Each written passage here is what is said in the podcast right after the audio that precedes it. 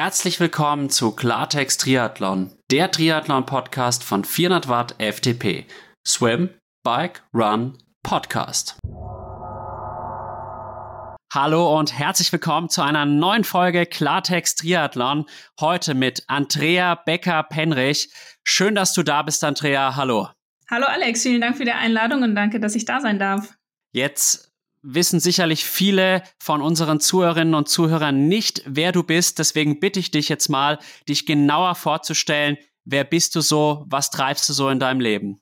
Genau, danke. Also, ähm, ich bin Andrea, bin 33 und mein Querschnitt zum Triathlon ist eigentlich meine Position als Liga-Ausschussvorsitzende im Bayerischen Triathlonverband.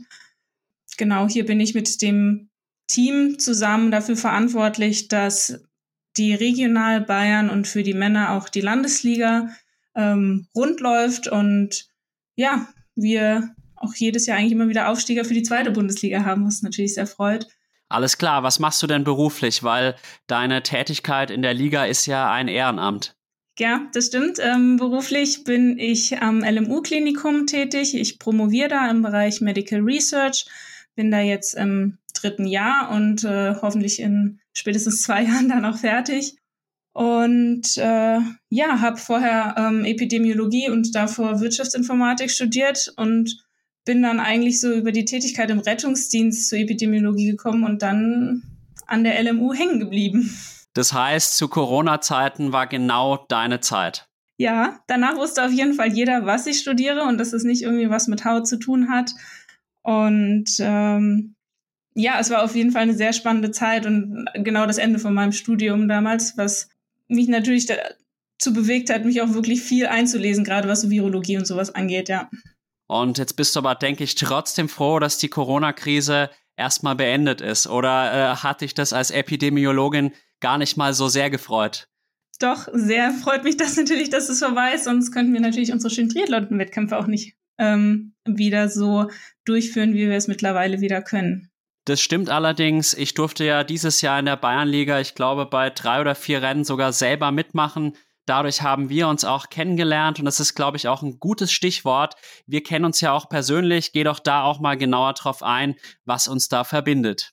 Ja, wir haben uns, glaube ich, das allererste Mal äh, zumindest bewusst in Zusmarshausen gesehen, als da die ähm, Landesliga und Bayernliga gestartet ist. Ähm, Du hast am Streckenrand sehr fleißig die Athleten angefeuert, das weiß ich noch.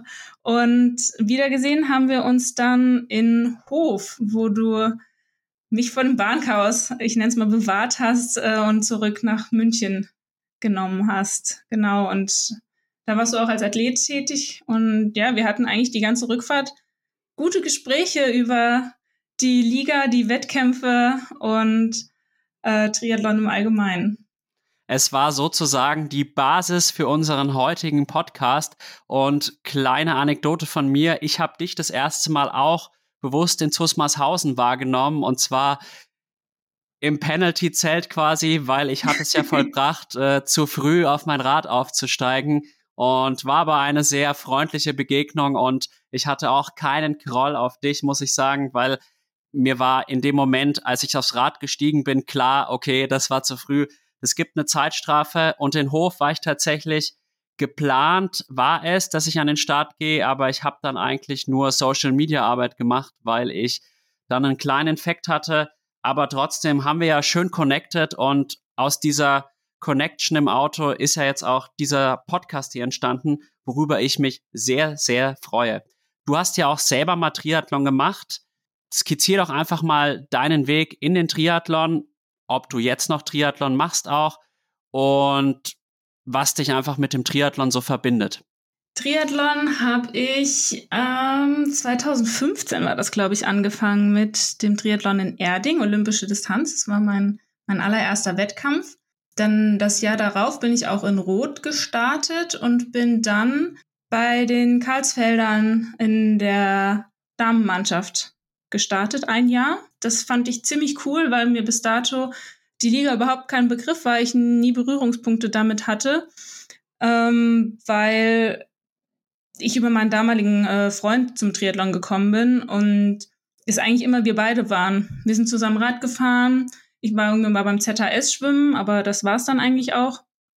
Und das hat ein bisschen gedauert, bis wir dann auch irgendwie in einem Verein sind. Aber auch da war Liga erstmal nicht so das Thema, vor allen Dingen nicht bei den Frauen. Ja, dann durfte ich ein Jahr in Karlsfeld aushelfen, was mir so gut gefallen hat, dass ähm, ich die übrigen Frauen im Team Fürstenfeldbruck animieren konnte, eine eigene Ligamannschaft zu stellen, in der wir dann auch zwei Saisons gestartet sind, bevor wir dann mit den Freisinger Damen eine Startgemeinschaft gebildet haben, die jetzt äh, nach wie vor aktiv ist und unter ja, SG Philosoph Oberbayern startet. Ja, und mein, mein letzten Triathlon, muss ich sagen, habe ich 2019 beziehungsweise einen privat organisierten 2020 gemacht. Das heißt, deine Triathlon-Karriere hast du jetzt erstmal an den Nagel gehängt. Womit hängt es zusammen? Mm, das hängt ein bisschen äh, mit dem Zeitfaktor zusammen. Ich, dadurch, dass ich jetzt mit der Promotion beschäftigt bin, habe ich nicht mehr so viel Zeit und ich bin auch eine wirklich sehr, sehr, sehr schlechte Schwimmerin. Ähm, was jetzt während Corona für mich gar nicht so schlimm war, dass man nicht schwimmen konnte, mich aber dann doch dazu gebracht hat, mehr auf dem Rad äh, unterwegs zu sein. Ja, die Leidenschaft habe ich irgendwie dann beibehalten. Das Radfahren macht ja auch Spaß. Ich muss auch gestehen, von den drei Disziplinen ist es doch so, dass mir am häufigsten das Radfahren am meisten Spaß macht. Im Moment habe ich auch die Berge und die Abfahrten für mich entdeckt.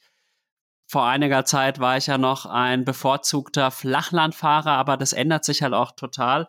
Und wie betreibst du jetzt den Radsport? Machst du da auch Wettkämpfe oder siehst du das eher als Abenteuer? Äh, sowohl als auch. Also ich fahre Sachen wie den King of the Lake, ich fahre Radmarathons, Gran Fondos, ähm, aber auch Mehrtagesevents im Sinne von äh, Ultrarennen, sowohl auf der Straße als auch abseits der Straße, also Gravel-Sachen und fühle mich da eigentlich sehr wohl, einfach weil ich keine feste Disziplin habe, in der ich irgendwie stecke, sondern eigentlich alles so ein bisschen mitmachen kann und entweder mal so 47 Kilometer um den See ballern oder 1000 Kilometer irgendwie in der Pfalz, äh, in den Vogesen unterwegs sein. Das ist eine sehr schöne Abwechslung. Absolut, kann ich total nachvollziehen. Aber du hast mir im Auto verraten, die Langstrecke, die liegt dir noch ein bisschen mehr und da ist auch dein Herz dran. Ja, das stimmt. Ähm, ich finde es sehr schön, dass man ähm, in diesen, also zumindest bei diesen Ultra-Events, die ich jetzt so kennengelernt habe, dass eigentlich alles sehr entspannte Leute immer sind und man sein ganz eigenes ähm, Tempo fährt.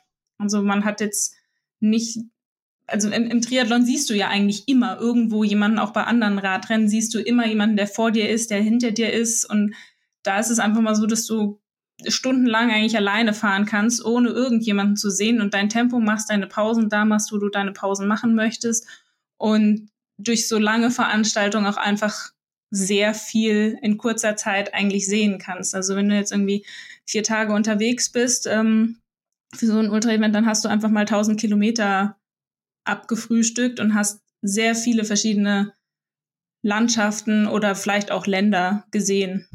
Kann ich auch wieder voll nachvollziehen. Ich bin ja letztes Jahr von München nach Leipzig gefahren mit dem Zeitfahrrad und Backloader und da braucht er mich auch nicht auslachen.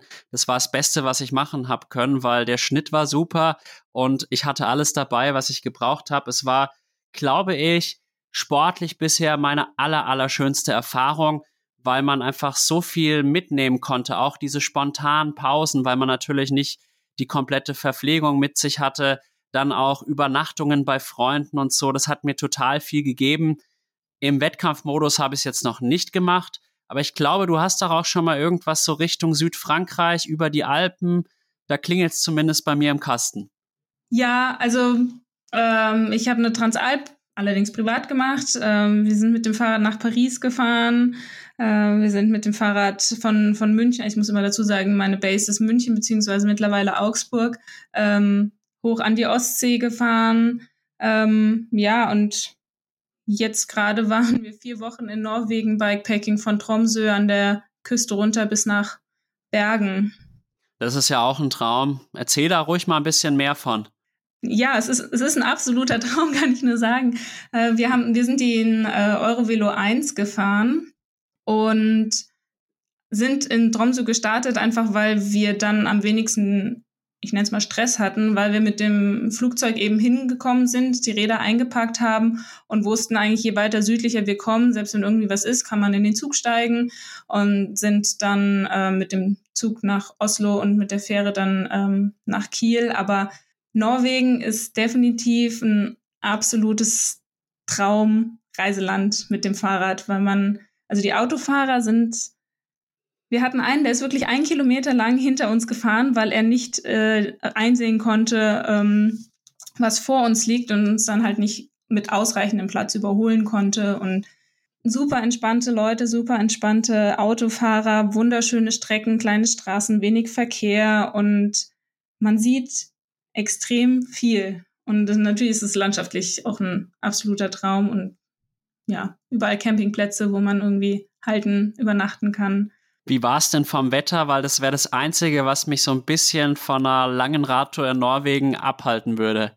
Das kann ich verstehen. Ähm, wir hatten am zweiten Tag Regen, hatten aber gute Regenkleidung dabei, muss ich sagen. Und ja, also von den Tagen, die wir jetzt auf dem Rad saßen, hatten wir, glaube ich, zwei oder drei leichte Regentage. Und es ist immer nur so ein bisschen also es war nicht durchgängig Regen und wenn wir wussten, dass irgendwie viel kommt, das ist auch ein Vorteil, wenn man an der Küste fährt.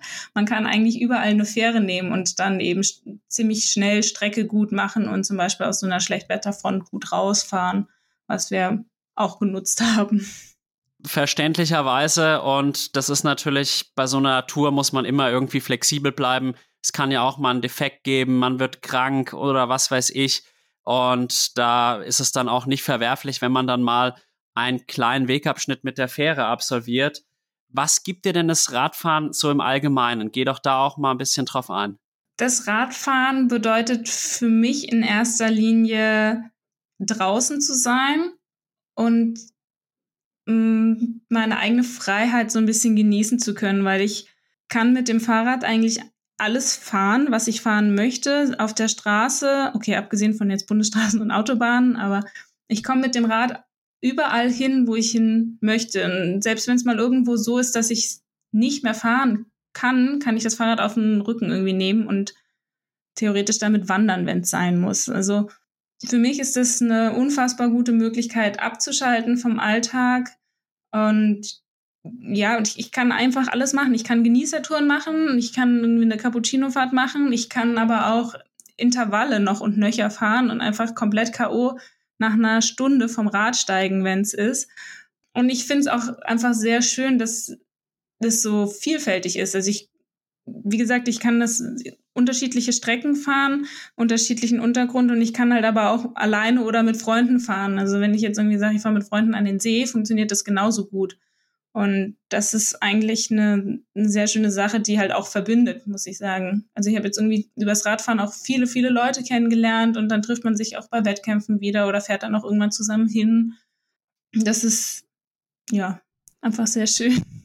Kann ich auch wieder total nachvollziehen. Ich muss auch sagen, dass bei mir wirklich der Long Ride in Begleitung so die absolute Lieblingseinheit ist mit dem Long Run. Und was ich am Radfahren halt so besonders schätze, beim Laufen oder Schwimmen, da kommt man ja nicht sonderlich weit.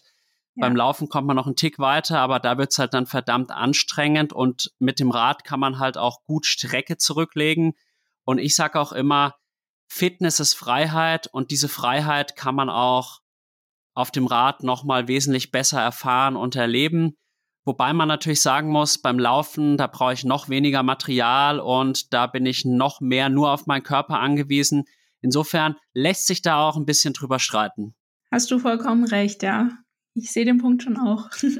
ja, gut, aber du hast ja auch das Laufen zumindest mal früher sehr wertgeschätzt. Du hast vorhin auch gesagt, dass du auch ab und zu Radwettkämpfe machst. Was machst du da zum Beispiel? Und was sind da auch deine Ziele? Ist es dann eher so, du möchtest einfach dabei sein oder hast du da auch sportliche Ambitionen? Puh, das ist jetzt immer schwierig zu beantworten. Wenn ich jetzt sage, ich habe sportliche Ambitionen und es dann nicht so gut läuft, ist natürlich schwierig. Nee, ähm, also ich fahre, also King of the Lake ist eines meiner Lieblingsrennen, obwohl das jetzt eine, eine eher kurze Distanz mit den 47 Kilometern ist.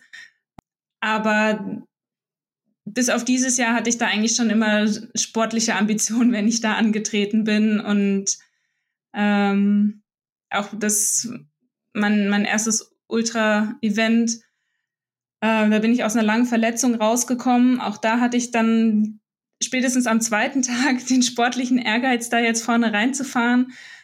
Ja, also ich würde doch sagen, King of the Lake ist definitiv eins meiner Lieblingsrennen, weil das ist auch einfach ähm, von der Landschaft her super schön und das Event ist sehr, sehr gut organisiert und es macht auf jeden Fall Spaß, sowohl zum Zugucken, glaube ich, als auch zum Fahren. Und wenn man ein Team zusammen hat, würde ich auch definitiv das 24-Stunden-Rennen in Kielheim empfehlen. Ich weiß nicht, ob ich mir das als Einzelstarter geben würde, aber im Team definitiv. Alles klar. Ich weiß nicht, ob es was für mich ist, weil 24 Stunden Radfahren am Stück traue ich mir aktuell tatsächlich nicht zu. Aber darf ich fragen, was du denn am King of the Lake für eine Zeit gebraucht hast? Oder was ist deine Bestzeit? Meine Bestzeit ist eine Stunde 13 und ein bisschen was. Allerdings in der Rennradwertung, das möchte ich gleich dazu sagen, nicht auf dem Zeitverrat. Ähm, genau, das hat vor zwei Jahren zum Sieg in der Rennradwertung gereicht. Dieses Jahr, ähm, wie gesagt, mit vier Wochen Bikepacking in den Beinen war das dann eine Stunde 18. War, glaube ich, irgendwie zehnter Platz in der Altersklasse oder so. Also nicht der Rede wert, aber naja, du warst dabei und zehnter ja. Platz klingt jetzt erstmal nicht so schlecht. Wenn natürlich nur zehn dabei waren, dann relativiert sich's wieder ein bisschen. Wir waren schon ein bisschen mehr noch dabei, aber war dann ziemlich schnell die Luft raus. Alles klar. Man kann auch nicht jedes Mal top in Schuss sein und alles aus sich herausholen. Und du bist ja auch kein Profisportler. Insofern alles gut. Und vielleicht noch ein paar Worte zum Triathlon jetzt. Du hast ja gesagt, du hast es selber mal lange ausgeübt und auch ehrgeizig ausgeübt. Was war denn da dein absoluter Lieblingswettkampf? Tatsächlich die Challenge Rot. Also ähm, das war der dritte Wettkampf, den ich äh, gemacht habe. Und ich habe irgendwie seit einem guten Jahr Triathlon gemacht und ich fand die Stimmung da vor Ort so, so toll und auch auf dem Rad, ich weiß noch, ich hatte nachher so richtig Krämpfe in den, in den, äh, unter den Ohren, weil ich die ganze Zeit so am Grinsen war, weil die, die, dieses Gefühl, was dir die Zuschauer auf dieser Radstrecke geben, einfach so toll war. Und dann auch beim Laufen ich kann mich nicht dran erinnern, dass ich an irgendeinem Streckenabschnitt mal alleine war, sondern da waren immer überall Leute und kurz deprimierend war es, glaube ich, als ich auf die Laufstrecke bin und mir Jan Frodeno entgegenkam, der Richtung Ziel gelaufen ist. ich so, hm, wäre ich vielleicht jetzt auch schon gerne, aber ähm, ja, Challenge Rot definitiv bester Triathlon bisher. Das war 2016, als er die damals aktuelle Weltbestzeit aufgestellt hat. Und ich kann es total nachfühlen. Ich bin zwar dieses Jahr nicht gestartet, aber war ja als Sprecher dort auch tätig, habe auch meine Freunde an dem Wochenende supportet und da ist auch schon dieses Flair total auf mich übertragen worden. Ich habe richtig rot gespürt und irgendwann werde ich dort auch noch mal starten, wenn es denn mein Körper auch zulässt. Und es war für mich jetzt keine Überraschung, dass du da rot gesagt hast. Ich glaube, die meisten, die das Rennen schon absolviert haben, die würden da ganz ähnlich antworten. Und jetzt ist Triathlon das perfekte Stichwort, weil du bist ja auch Liga-Beauftragte in Bayern und ich habe dich auch bewusst eingeladen, weil ich weiß, dass da eine Menge Arbeit dahinter steckt, die dann auch die Athletinnen und Athleten vielleicht auch gar nicht so wertschätzen und auch gar nicht richtig sehen, sich an der einen oder anderen Stelle dann auch mal noch beschweren. Da würde ich auch tatsächlich sagen, dass es im Podcast manchmal sehr ähnlich ist. Man steckt unwahrscheinlich viel Arbeit rein, gibt sich verdammt viel Mühe und da wird dann manch, fehlt dann manchmal doch auch ein bisschen die Wertschätzung. Und ja, gib uns doch mal so eine kleine Einführung in deinen Job als Ligabeauftragte in Bayern, ohne da jetzt schon zu sehr ins Detail zu gehen. Ja, wo fange ich da an? Ähm, eigentlich beginne ich da, glaube ich, am besten beim Saisonende, weil wir dann natürlich immer sammeln müssen, wer steigt ab, wer steigt auf, wer meldet ab, wer meldet an. Wenn wir das haben oder wenn wir da verlässliche Zahlen haben, gehen wir eigentlich mit den Veranstaltern ins Gespräch, ähm, weil wir haben, man kann sich bei uns als Liga-Veranstaltung bewerben. Das heißt, wir haben jetzt aktuell schon eine Liste vorliegen mit Veranstaltern, die Interesse haben, Liga-Wettkämpfe zu machen. Wir versuchen das natürlich immer mit dem Präsidium auch irgendwie abzustimmen. ähm, dass die Liga-Athleten dann auch bei den bayerischen Meisterschaften starten können und da integriert sind. Ja, und dann geht es eigentlich in der Saison dann weiter, dass wir, oder am Anfang der Saison, dass wir uns mit verschiedenen Stellen absprechen. Das fängt einmal an mit den, mit den unterschiedlichen Zeitnehmern. Wir versuchen ja eigentlich immer nur ähm, zwei Zeitnehmer zu verwenden, einfach weil wir da schon eine sehr lange Kooperation haben, die unsere Systeme gut kennen, wir einen sehr einfachen Austausch äh, von den Ergebnissen haben ähm, und auch die, die Wertung von denen immer schnell übernommen wird, weil die Liga-Wettkämpfe haben ja teils doch unterschiedliche Wertungen. Das geht über Badekappen bestellen, ähm, bis hin, dass man irgendwie mit den Wettkampfrichtern vor Ort nochmal spricht, mit dem Veranstalter, dass man beispielsweise freitagsabends in Weiden steht und nochmal diskutiert, wie genau sieht die Schwimmstrecke aus, um am nächsten Morgen festzustellen, dass vielleicht doch die Boje nochmal woanders sitzt. Ähm, ja, dass man sich Athletenfragen irgendwie stellt, dass man Auskunft gibt für Leute, die gerne ein neues Team ähm, anmelden möchten, über dann die Betreuung vor Ort. Ja, bis dann wieder Saisonende ist. Eine ganze Menge an Aufgaben. Warum machst du das? Weil es ist ja doch ein ehrenamtliches, ehrenamtliches Engagement. Du bekommst da jetzt nicht wahnsinnig viel Geld dafür, sondern du bekommst halt quasi deinen Aufwand, den du da reinsteckst, erstattet. Wenn du jetzt beispielsweise nach Hof reist, dann bekommst du die Reisekosten erstattet, was ich aber auch eine Selbstverständlichkeit finde, weil sonst haben wir irgendwann kein Ehrenamt mehr. Also, was ist deine Motivation dafür, dich in dem Bereich so zu engagieren? Ehrlicherweise freut es mich am meisten, wenn die Teams Spaß haben. Und ich finde es so schön, wenn die ins Ziel irgendwie einlaufen und sagen, hey, das war richtig cool. Es hat mega viel Spaß gemacht. Und weiß ich nicht, auch wenn ich gar nicht mehr aktiv selber so dabei bin, finde ich es wahnsinnig schön zu sehen, wie sich die Teams dann untereinander auch irgendwie austauschen, wie die da immer zusammenkommen und ähm, ja, irgendwie Spaß zusammen haben, auch wenn sie irgendwie vielleicht während des Wettkampfs dann halt logischerweise gegeneinander ähm, antreten. Aber zu ermöglichen, dass Triathlon auch ein Teamsportart sein kann, das ist, glaube ich, meine Hauptmotivation, ja. Das ist ein schöner Gedanke. Ich muss auch sagen, dass mir das extrem viel Spaß macht, im Team zu starten. Dann kommt noch dazu, dass in der Liga meistens der Verein auch die Kosten für den Start übernimmt. Das ist auch noch immer so ein kleiner Vorteil. Und wenn man da dann drei, vier Rennen macht, dann hat man meistens schon mal eine Supersprintdistanz, eine Sprintdistanz, eine olympische Distanz in der Tasche, ohne dafür was gezahlt zu haben. Und mich motiviert es tatsächlich auch extrem, im Team zu starten, sich da irgendwie gegenseitig zu unterstützen. Es gibt ja auch teilweise Formate, wo das auch explizit gefordert ist. Da gehen wir auch gleich noch drauf ein.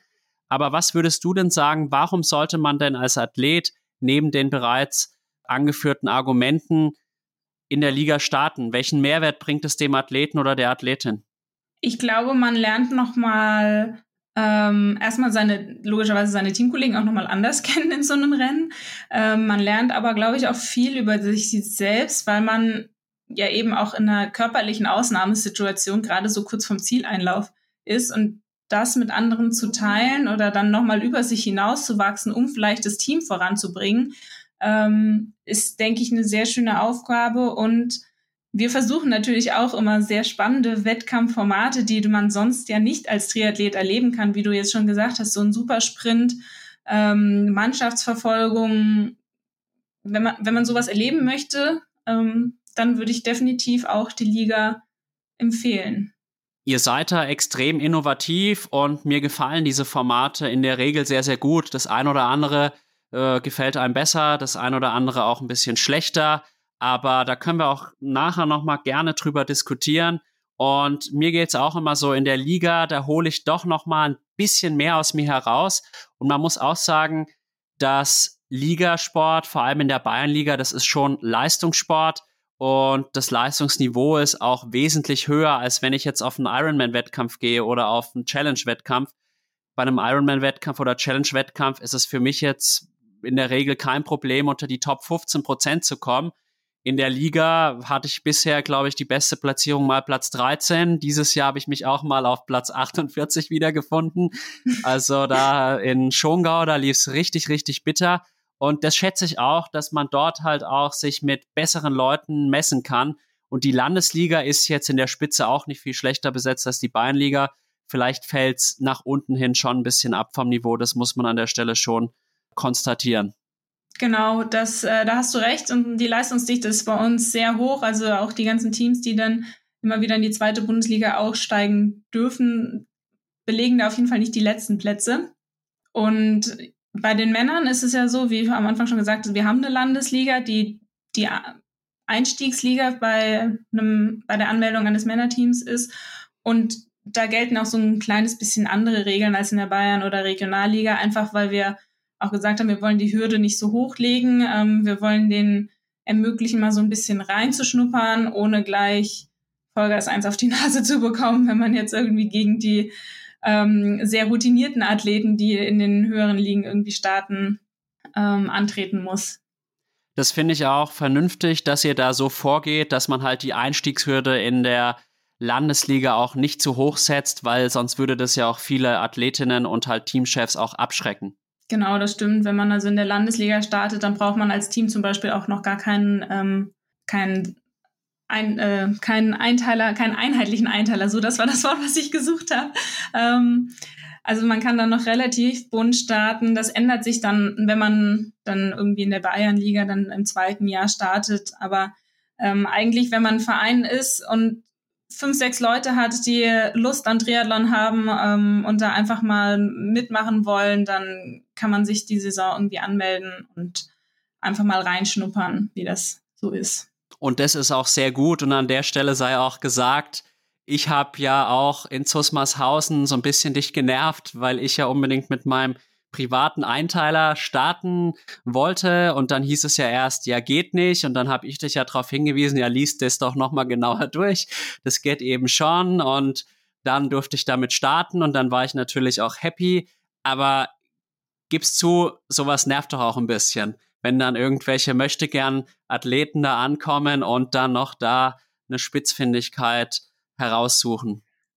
Ähm, ich muss gestehen, ich war in Zusmarshausen tatsächlich im ersten Moment ein bisschen genervt. Ähm, es war aber einfach, weil ich da eine Stresssituation hatte, ähm, was die Zeitnahme ähm, bzw. die Startunterlagen anging. Und ich in dem Moment, glaube ich, auch nicht gewusst hatte, dass äh, also ich hatte in dem Moment im Kopf, du startest Bayernliga, also einheitliche Bekleidung. Ich hatte diese Sonderregelung mit dem ersten Jahr, muss das nicht so sein. In dem Moment tatsächlich nicht im Hinterkopf, ja. Und ähm, dann ist das natürlich, natürlich schwierig, ja. Und es ist auch tatsächlich nicht immer einfach, wenn unterschiedliche Ligen am Start sind und mich dann Athleten irgendwie ansprechen, weil aufgrund meines schönen äh, Liga-Trikots erkennt man mich immer gut. Aber ich weiß immer nicht, in welchem Team oder in welcher Liga dann die Athleten starten. Und manchmal ist es dann schwer, die richtige Antwort so ad hoc parat zu haben, wenn man da gefragt wird, ja.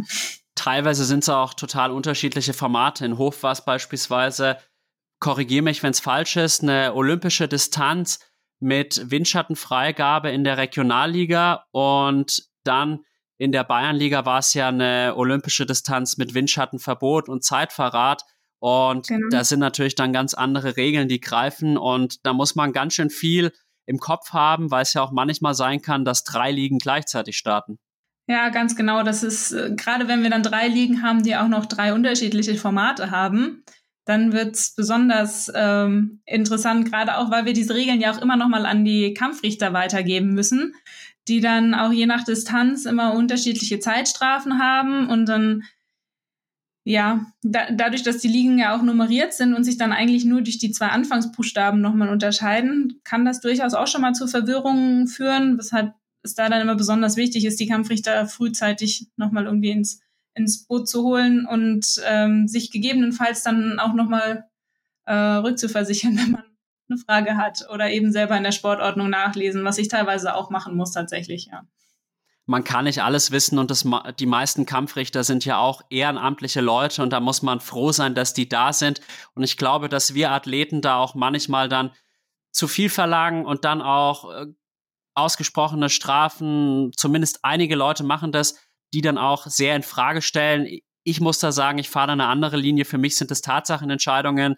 Und bisher war jede Zeitstrafe, die gegen mich ausgesprochen wurde, in der Liga oder auch bei anderen Wettkämpfen immer nachvollziehbar und auch gerechtfertigt und dann ist die Sache für mich auch gut. Und ich finde es dann auch nicht schön, wenn dann Athleten da extrem mit ehrenamtlichen Kampfrichtern diskutieren, die teilweise auch noch angehen. Und das ist ein Problem, was, glaube ich, immer mehr auftritt. Vielleicht auch dem geschuldet, dass das auch auf höherer Ebene so vorgemacht wird.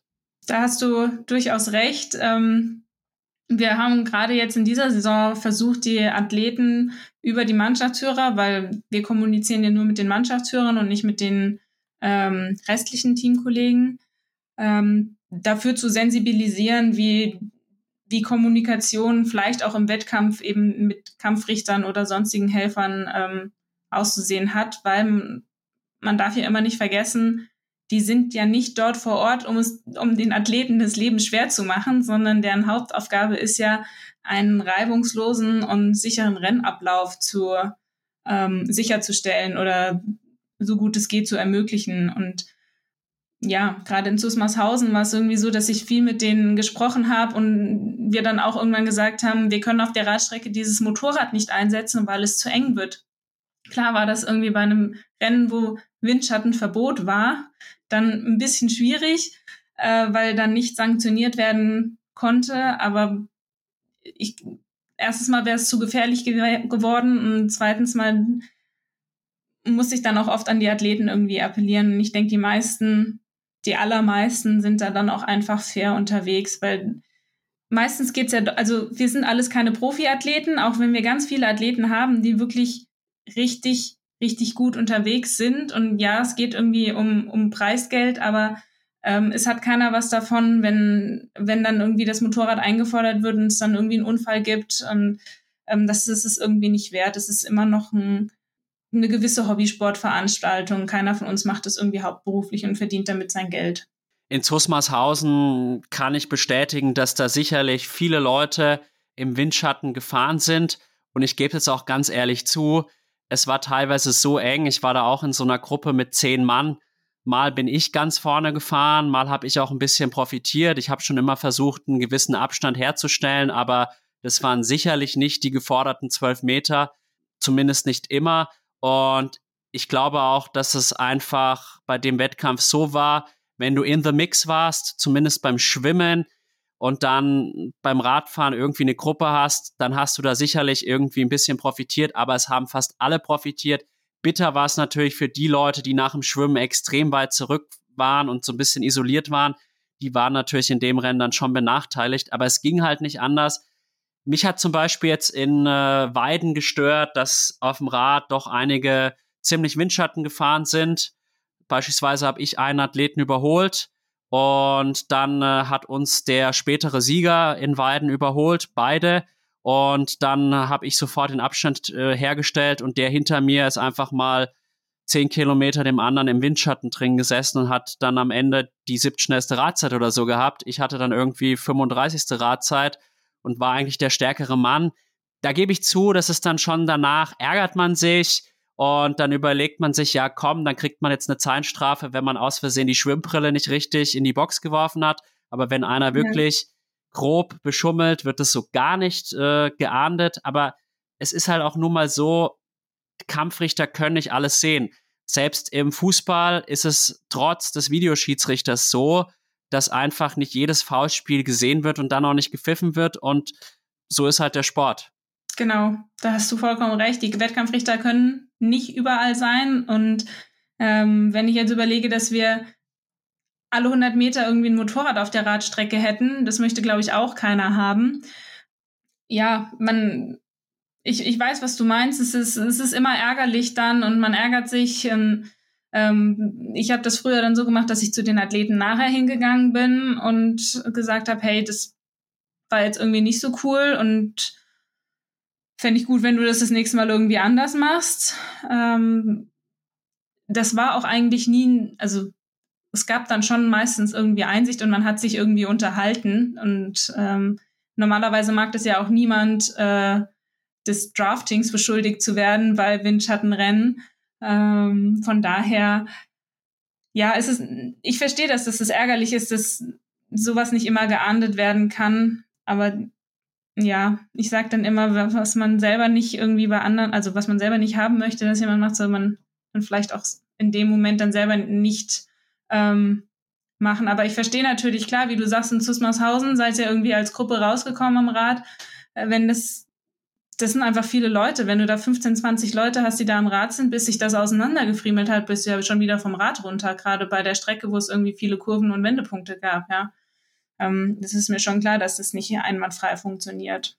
Ja, dafür war die Strecke einfach zu eng, aber gerade nach Hamburg muss man sagen, dass das absolut die richtige Entscheidung war, da jetzt keine Motorräder hinzuschicken noch, weil das wäre einfach viel zu gefährlich. Dafür war die Strecke viel, viel zu eng.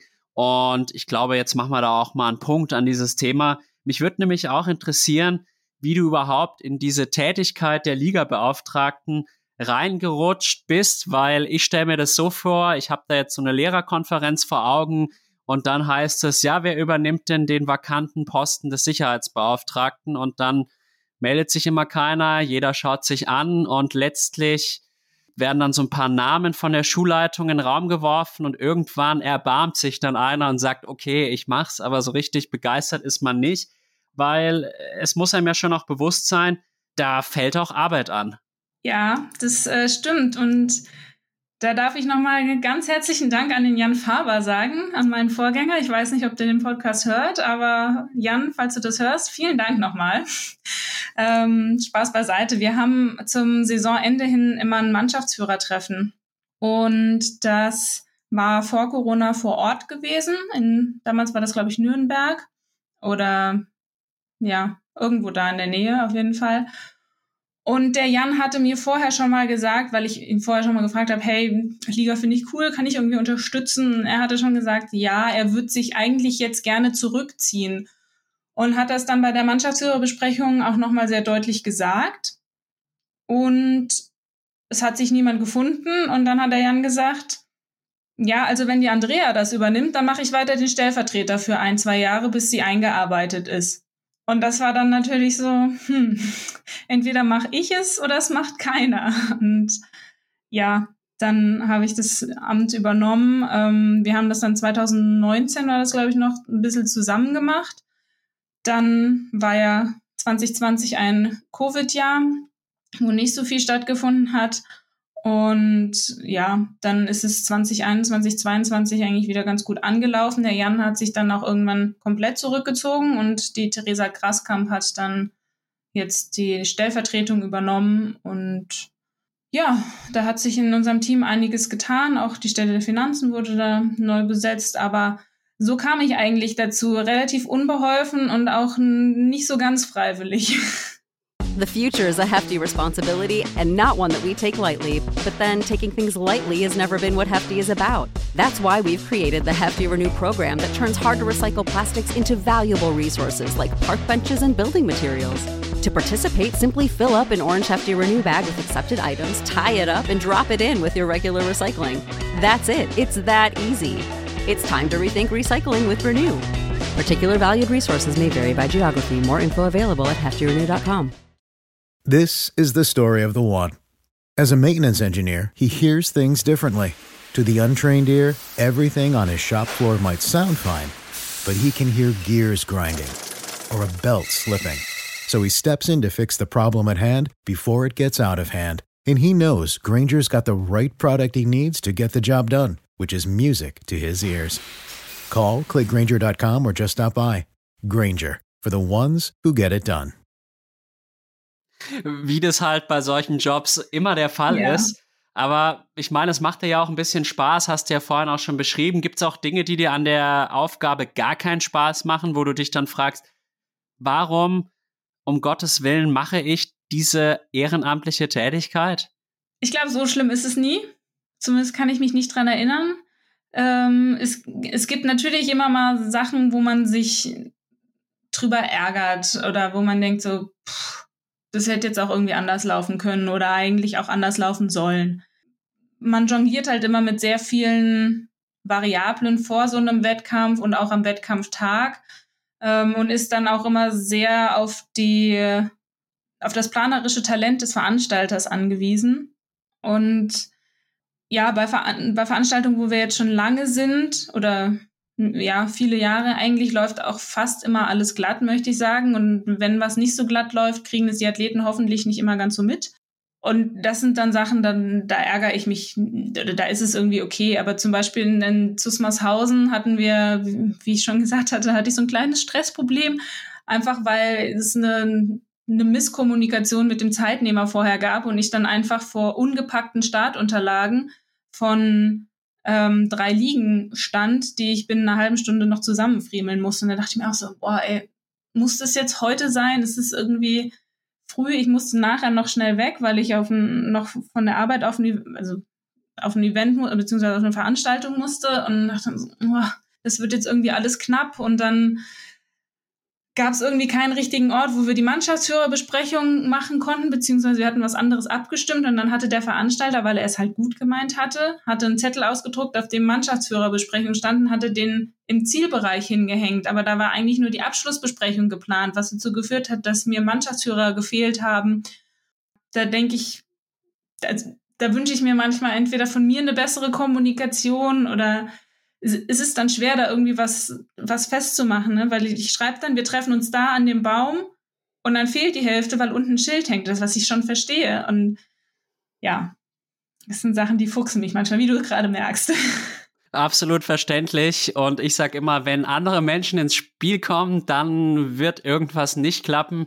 Das kenne ich aus meiner Tätigkeit als Lehrer nur zu gut. Und ich bin auch zum Beispiel Sicherheitsbeauftragter an meiner Schule und dann hofft man immer, dass man nicht in jedes Klassenzimmer gehen muss und einzeln schauen muss, sind jetzt alle Meldezettel da. Und dann bittet man mal so seine Kameradinnen und Kameraden, ja, könnt ihr mal in eurem Klassenzimmer, für das ihr verantwortlich seid, mal nachschauen. Das macht dann die Hälfte und letztlich bringt es dann eigentlich auch nichts, weil dann kann man auch wieder alles selber machen. Und es ist dann immer müßig, aber ich glaube, letztlich überwiegen dann auch wieder die positiven Aspekte bei dir. Und Zusmarshausen war aus meiner Sicht dann auch noch ein sehr schöner Wettkampf. Die Laufstrecke, darüber lässt sich streiten, aber sie war auf jeden Fall abwechslungsreich und hat uns alles abverlangt und ja, war auch tatsächlich ein guter Wettkampf bei mir. Deswegen ist wahrscheinlich auch so ein bisschen überwiegt wahrscheinlich bei mir echt das Positive. Aber du bist ja jetzt nun mal auch vor allem verantwortlich für die Organisation der Liga. Geh doch da jetzt mal genauer drauf ein. Welche Aufgabenfelder musst du denn da alles abdecken? Weil ich stelle mir das jetzt erstmal wie ein Haufen Arbeit, wie ein Berg an Arbeit vor. Ja, ist auch. Ähm, um diese Aufgaben vielleicht ein bisschen besser zu erklären, würde ich kurz ausholen, weil ich vielleicht noch erklären muss, wer sonst im Liga-Ausschuss sitzt, weil wir unsere Aufgaben so ein bisschen verteilt haben. Wir haben für die Landesliga, also wirklich den kompletten Landesliga-Part, die Abstimmung mit den Veranstaltern der Landesliga, die ähm, Betreuung der Landesliga-Mannschaften. Das macht alles der Björn, Björn Stierand. Und ja, der kümmert sich da hervorragend drum, muss ich sagen. Die Landesliga fällt eigentlich nur dann in meinen Aufgabenbereich mit, wenn die an einer Veranstaltung teilnehmen, wo auch die Bayern oder Regionalliga sind. Da machen wir das eigentlich mit, dass wir die Wettkampfinfos vorbereiten, Mannschaftsführerbesprechungen machen. Ähm, ein weiterer Teil ähm, der Aufgaben vom Ligaausschuss sind die Verträge mit den Veranstaltern, also wie viel Startgelder bekommt der Veranstalter, wie viel sind Lizenzgebühren, ähm, auf was muss geachtet werden. Wir sind jetzt dank dem Niki Abel, der das äh, Amt der Finanzen übernommen hat, ähm, da mittlerweile bei, dabei standardisierte Verträge zu, ähm, zu erstellen, was das Ganze ein bisschen leichter macht. Das heißt, ich bin dann eigentlich mit dem Veranstalter im Gespräch, was machen wir für ein Format, was können wir für ein Format machen, ähm, arbeite mit ihm, mit dem Einsatzleiter, äh, mit dem technischen Delegierten den Zeitplan aus, wir gehen die Strecke durch, macht die Strecke so Sinn, ähm, kann man das so machen, dann müssen wir natürlich, je mehr Liegende sind, desto mehr Abstimmung erfordert das. Und da bin ich eigentlich sehr froh, dass diesen Vertragspart der Niki übernimmt, weil das manchmal dann doch echt viel wird, was dazu bestimmt oder zu besprechen ist, weil wir dann auch noch mit dem Zeitnehmer in Kommunikation sind, was zum Beispiel ähm, Drucken der Startunterlagen angeht. Dann gibt es Zeitnehmer, die bringen ihre Transponderbänder mit, einige nicht. Einige machen die Startunterlagen direkt mit dem Veranstalter aus, aber anderen müssen wir das wieder mit übernehmen. Also das ist sehr viel Kommunikation in die Richtung. dann bin ich dafür verantwortlich ähm, für das Abmelden oder das Anmelden der Teams. Also es läuft über mich. Wenn, ähm, wenn, wenn sonstige Fragen zu unserem Portal ist, wir haben ja das ähm, Triathlon-Portal, wo du deine Mannschaften meldest, deine Kadermeldung. Ich bin dafür verantwortlich, dass die Zweitstartrechte eingepflegt werden, dass wir die Athletennachmeldungen, also wenn jetzt bis zum Stichtag ein Athlet nicht gemeldet wurde im Kader oder weil er seinen Startpass noch nicht hatte, dass der noch nachgetragen wird, dass der noch starten kann. Ähm, und dann natürlich die Wettkampfinfos vorbereiten und das Ganze so genau wie möglich machen, nochmal mit den Kampfrichtern sprechen, habt ihr irgendwie noch Punkte, die ergänzt werden sollen, wollen, müssen und dann natürlich die Orga vor Ort, sei es in Weiden am Beckenrand zu stehen und zu schauen, dass die Athleten in Reihe und Glied stehen, damit sie ihren Startslot irgendwie nicht verpassen, ähm, dass wir die Siegerehrung machen, dann müssen wir uns immer mit Gerd über das oder zum Präsidium irgendwie abstimmen. Wie ist es? Was gibt es zum Beispiel für Preise?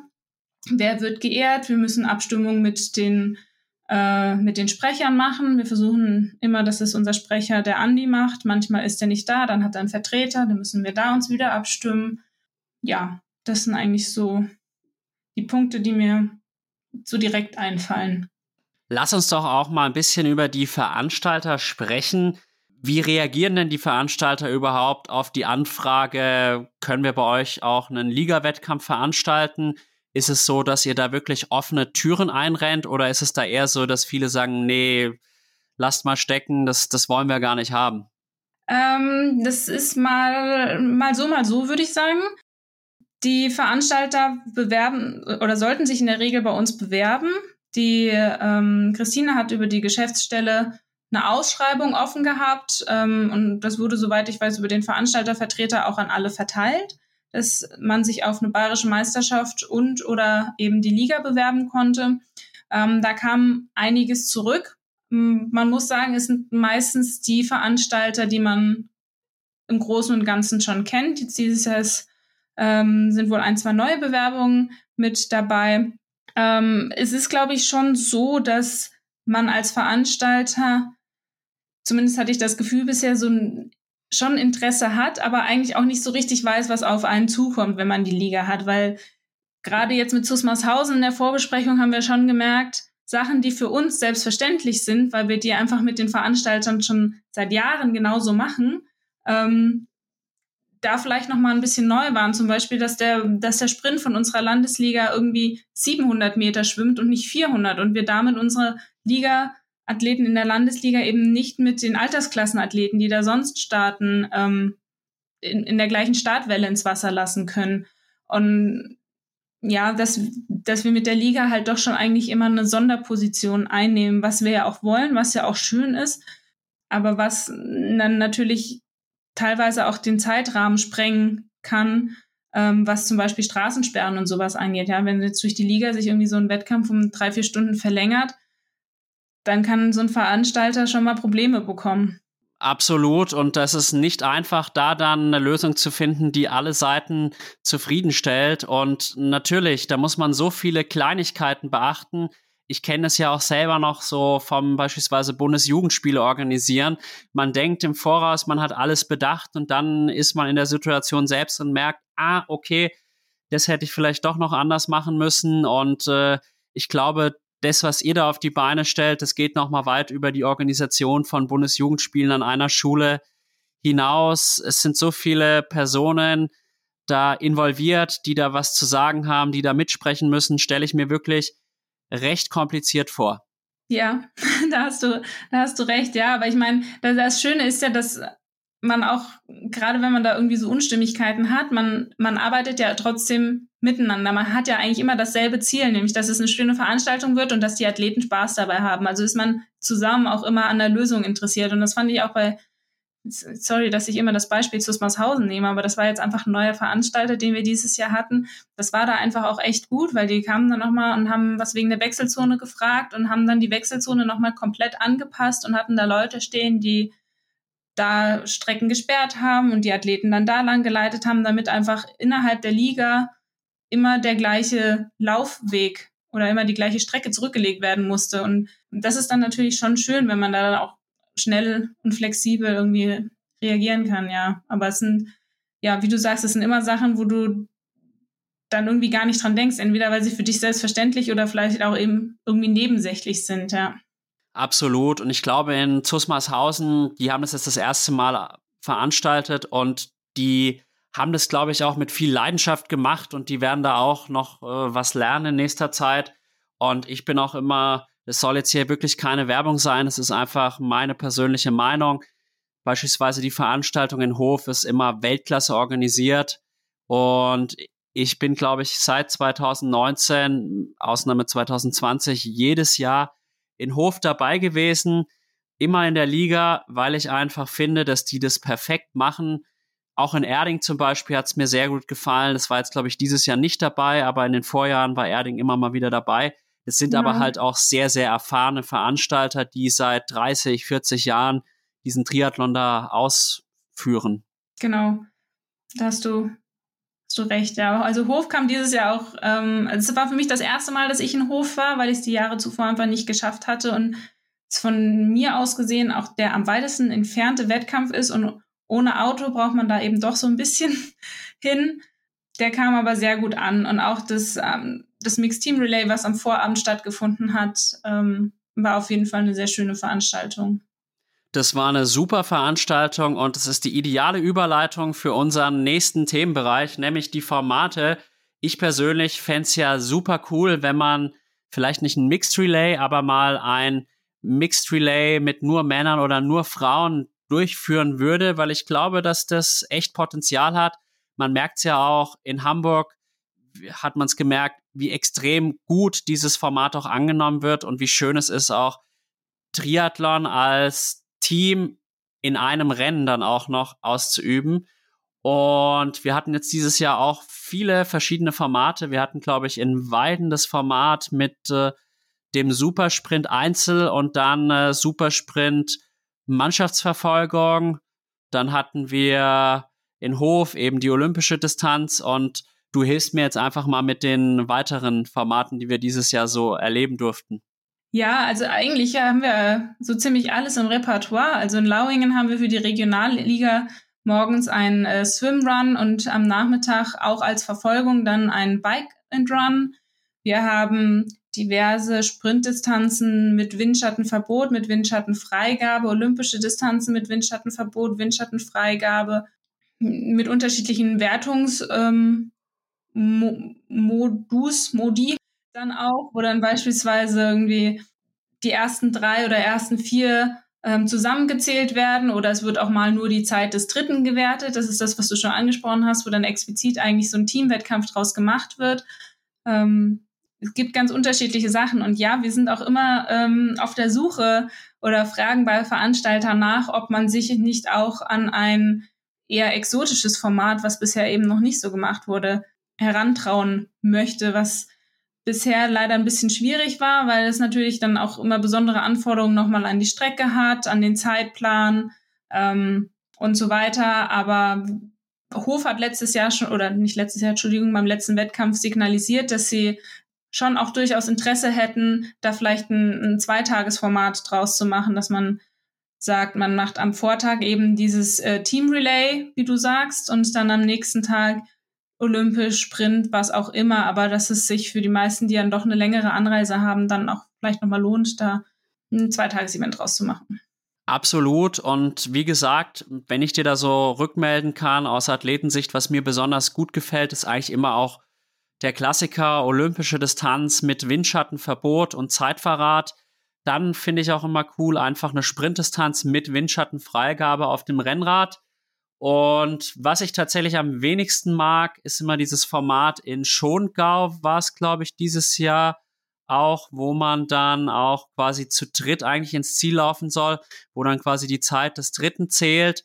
Da denke ich mir mal so, braucht es wirklich? Und tatsächlich, was mir auch sehr gut getaugt hat, war das Format in Weiden, auch tatsächlich dieses Supersprint-Format. Das hatte was, weil man da ja auch voll ans Limit gehen musste und dann auch die Idee mit der Verfolgung richtig, richtig cool. Also da nochmal Chapeau an euch, da habt ihr euch echt was überlegt. Vielen Dank. Ähm, das, ich habe das Format auch nur geerbt, muss ich sagen.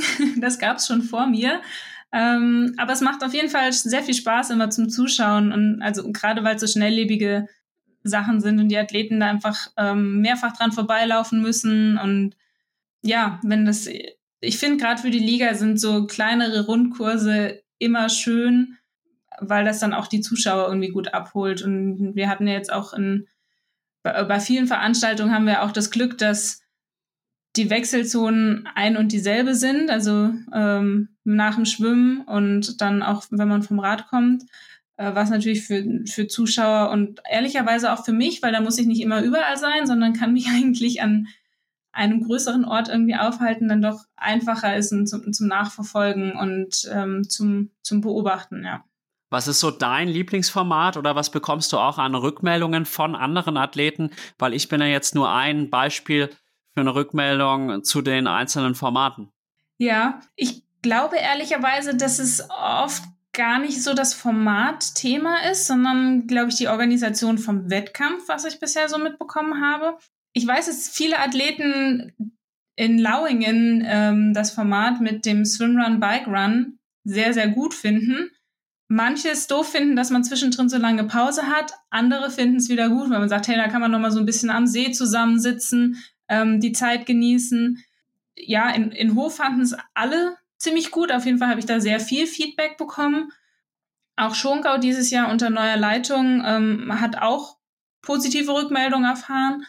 Mein Lieblingsformat ist eine gute Frage. Ich glaube ehrlicherweise, dass ich Weiden, ähm, also mit diesem Supersprint und der Mannschaftsverfolgung am liebsten mag, aus verschiedenen Gründen. Einmal, weil das Format eben spannend zum Beobachten ist, aber auch einfach, weil ich dann die ganzen Teams am Saisonanfang wieder sehe und alle ziemlich heiß sind, in die Triathlon-Saison zu starten. Und das für viele, glaube ich, mit der erste Wettkampf ist, weil das das erste oder zweite Mai-Wochenende ist und äh, da einfach richtig viel los ist und man noch nicht so richtig einschätzen kann, wie sind denn die Teams so, ähm, wer startet da so, wie sieht es aus und ja. Es ist meistens der Saisonauftakt, weil Weiden auch meistens erstes oder zweites Wochenende im Mai ist, wo dann das Wasser doch ziemlich kalt ist. Es war auch dieses Jahr echt arschkalt, muss ich sagen. Aber es ging dann schon. Ich hatte auch noch die Neoprenkappe an und da muss man halt durch. Und es ist schön, dass man dann doch auch so einen frühen Saisoneinstieg hat. Ich muss auch sagen, dass mir dieses Format sehr, sehr, sehr gut gefällt. Und mein Wunsch wäre halt langfristig das Relay zu integrieren. Besteht da eine Chance? Ja, also wir arbeiten dran. Richte mich jetzt auch nochmal an alle Veranstalter, die zuhören. Ähm, gerne bewerben und sich äh, auch aktiv bei uns melden, nicht nur über das Formular auf der Webseite ähm, Team Relay und neue Formate sind, wir sind immer happy drüber und versuchen das dann auch logischerweise immer möglich zu machen. Sehr cool. Vielleicht fühlt sich der ein oder andere von euch angesprochen, würde mich und Andrea extrem freuen. Jetzt noch, wie wichtig ist für dich denn auch der Austausch mit den Teamchefs, aber auch den Athletinnen und Athleten? Wie sehr äh, nimmst du dir auch Feedback zu Herzen? Es kann ja mal sehr positiv sein, aber kann ja auch mal eher negativer sein. Ich nehme mir das tatsächlich sehr zu Herzen, sowohl das Positive als auch das Negative. Beim Negativen versuche ich meistens zu überlegen, woher, woher kommt das? Ist es vielleicht, hat der Athlet da vielleicht irgendwie was falsch verstanden? Also meistens versuche ich dann die Situation zu klären oder zu erklären, wenn mir das möglich ist. Ähm, ich hatte es aber auch schon, dass ich das Feedback mitgenommen habe und dann irgendwie im Nachgang mit Kampfrichtern oder mit unserem Präsidenten oder dem Liga-Ausschuss, ich meine, wir reden immer im Liga-Ausschuss drüber, gesprochen habe, wie das ist. Das ist aber auch nur das Feedback, was ich vor Ort bekomme. Meistens ist es so, dass die Kommunikation der Mannschaftsführer über den Ingo, unseren Sprecher der Mannschaften, läuft, ähm, weil der eigentlich alle Fragen und sowas immer beantwortet. Ähm, und die, das Stimmungsbild der Saison auch mit einer Abschlussbefragung nochmal aufnimmt, was wir dann mit den Mannschaftsführern eigentlich nochmal besprechen, im November, was dann logischerweise auch immer gemischt ist. Und wir versuchen wirklich immer das ganze Feedback, was wir, zu, was wir halt bekommen, mitzunehmen und tragen das dann auch an die Veranstalter, wenn irgendwie Rückmeldung kam, hey, das war irgendwie echt doof oder ja, das hat nicht gepasst oder der Einschwimmbereich war irgendwie schlecht oder wir hatten ja jetzt auch in Zusmarshausen, weil es mir gerade einfällt, das Problem mit dem Gras im, im Wasser. Deshalb, also da haben wir auch nochmal drüber gesprochen und das lag wohl irgendwie daran, dass das gemäht wurde und oben wieder reingekippt wurde von denen, die das gemäht haben und dadurch einfach wieder in den See getrieben ist, was dann natürlich irgendwie eine ungünstige Situation ist, was wir aber auch erst im Nachhinein, auch der Veranstalter erst im Nachhinein irgendwie erfahren hat. Und ja, das versucht man dann irgendwie schon zu klären ist auch wichtig, dass man da das Feedback annimmt und sich dann auch verbessern möchte. Aber natürlich freut man sich auch über positive Rückmeldungen. Und die Geschichte mit Zus Marshausen, so schlimm fand ich es jetzt auch nicht. Also ich bin letztes Jahr bei der Challenge Almer gestartet und da war auch eine ganze Menge Gras. Und wenn man da nur leicht von der Ideallinie abgekommen ist beim Schwimmen, dann musste man sich auch erstmal vom Gras befreien und die Bedingungen waren für alle gleich und insofern passt es dann auch. Ärgerst du dich manchmal über das Verhalten von Athletinnen und Athleten? Ist dir da auch eine Situation im Kopf, die dir besonders negativ aufgestoßen ist? Mm, eine Situation, die mir besonders negativ aufgestoßen ist, vielleicht nicht. Manchmal denke ich mir, Mensch, denk doch halt mal mit. Also wenn wir zum Beispiel in der Wechselzone so Kisten bereitgestellt bekommen, heißt es, ich sollte mein Zeug da reinlegen. Das ist, ist nur gerade, weil es mir in Schwunger nochmal eingefallen ist, ja. Und in, in Hof hatten wir das irgendwie auch. Da war, das war auch nochmal so ein bisschen Misskommunikation, weil ich hatte im, im Briefing nichts zu den, nicht zu den Kisten gesagt. Und dann hat jemand die Wettkampfrichter gefragt. Der eine hat gesagt, ja, reinlegen.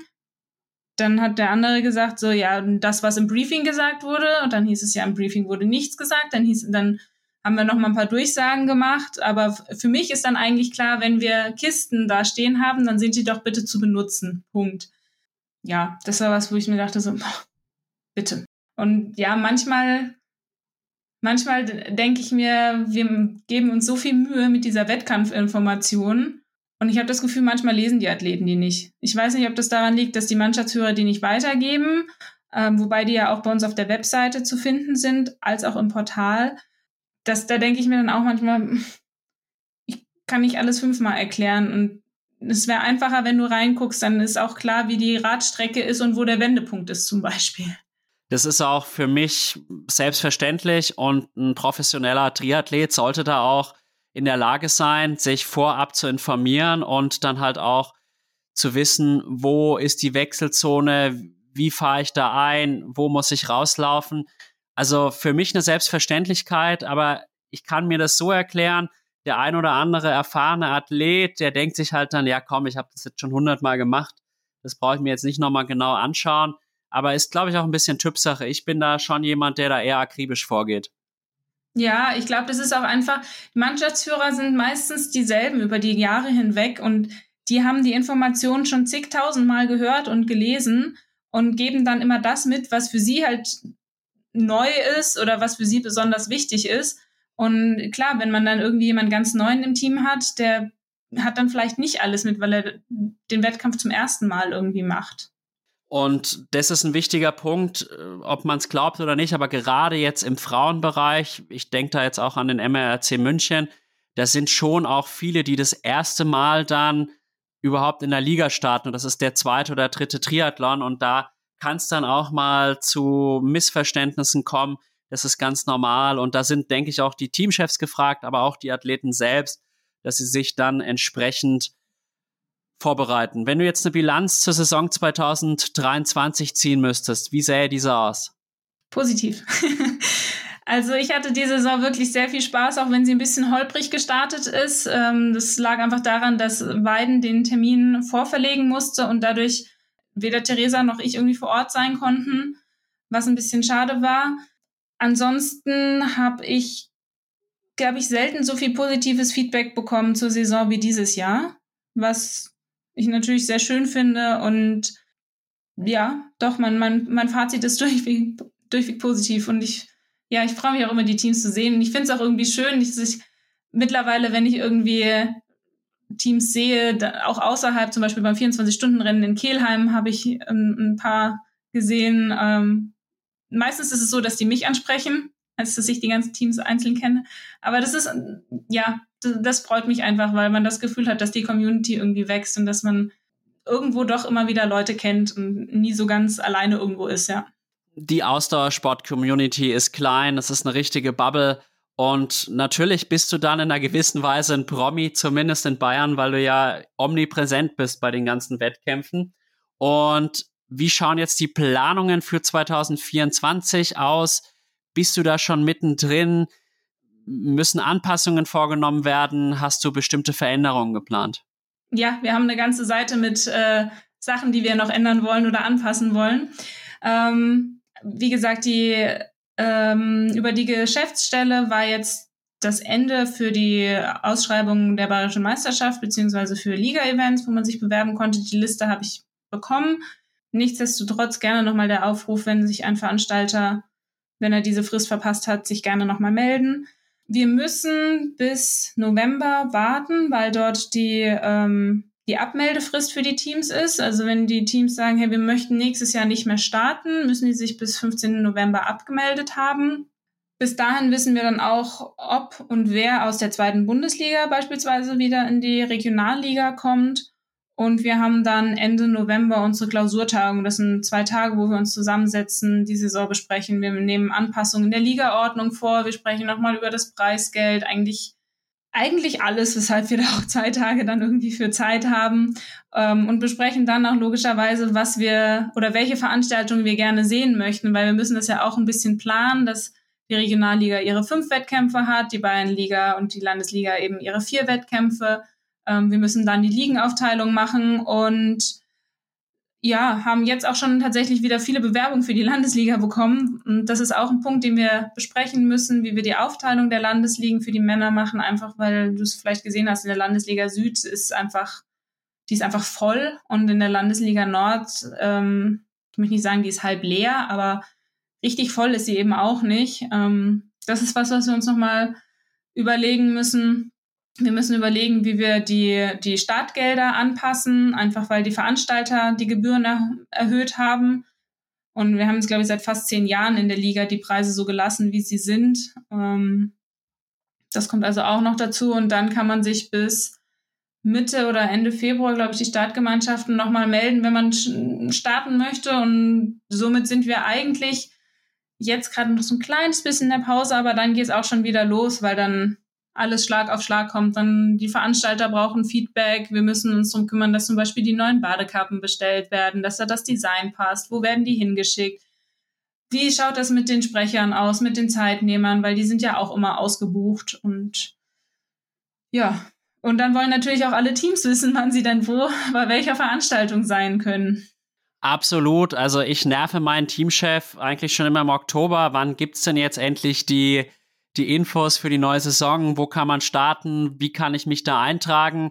Und jetzt weiß ich natürlich, im Oktober hat er noch keine Info. Das muss, da muss genau. ich mich genau. beim nächsten Mal noch ein bisschen länger gedulden. Und wie gesagt, ich bin ein großer Fan der Liga und ich starte da verdammt gerne. Und ich merke, wenn ich dich jetzt hier reden höre, da warten auch im nächsten Jahr eine Menge an Baustellen.